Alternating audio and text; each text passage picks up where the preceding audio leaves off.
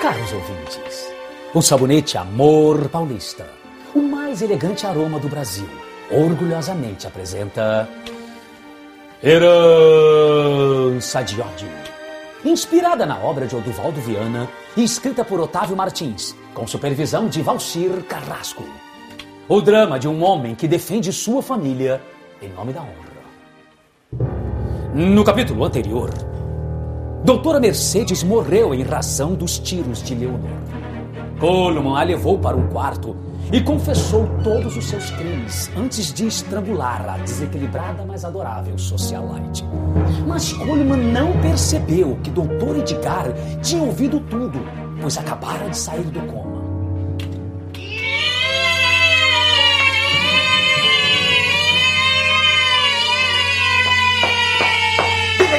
Miranda, o que aconteceu?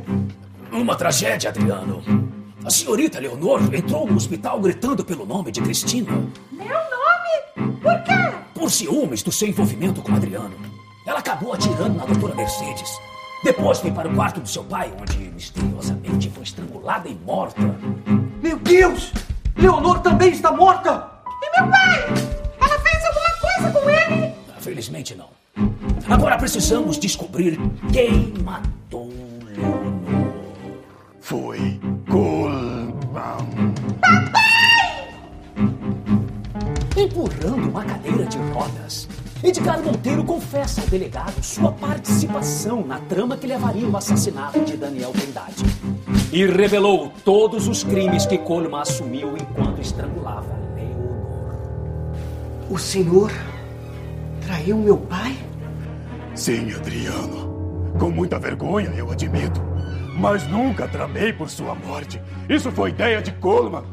E por ter me voltado contra esse assassinato, ele tentou me matar, junto com o antigo delegado e o prefeito, que também estão envolvidos.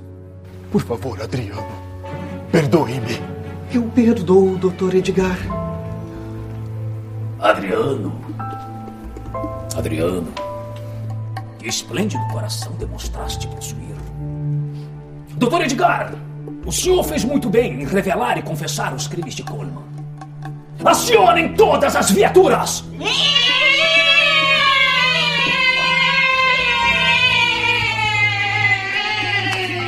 Precisamos encontrar aquele vilão antes que outros crimes aconteçam. Eu também quero a prisão do prefeito! Adriano! Um prefeito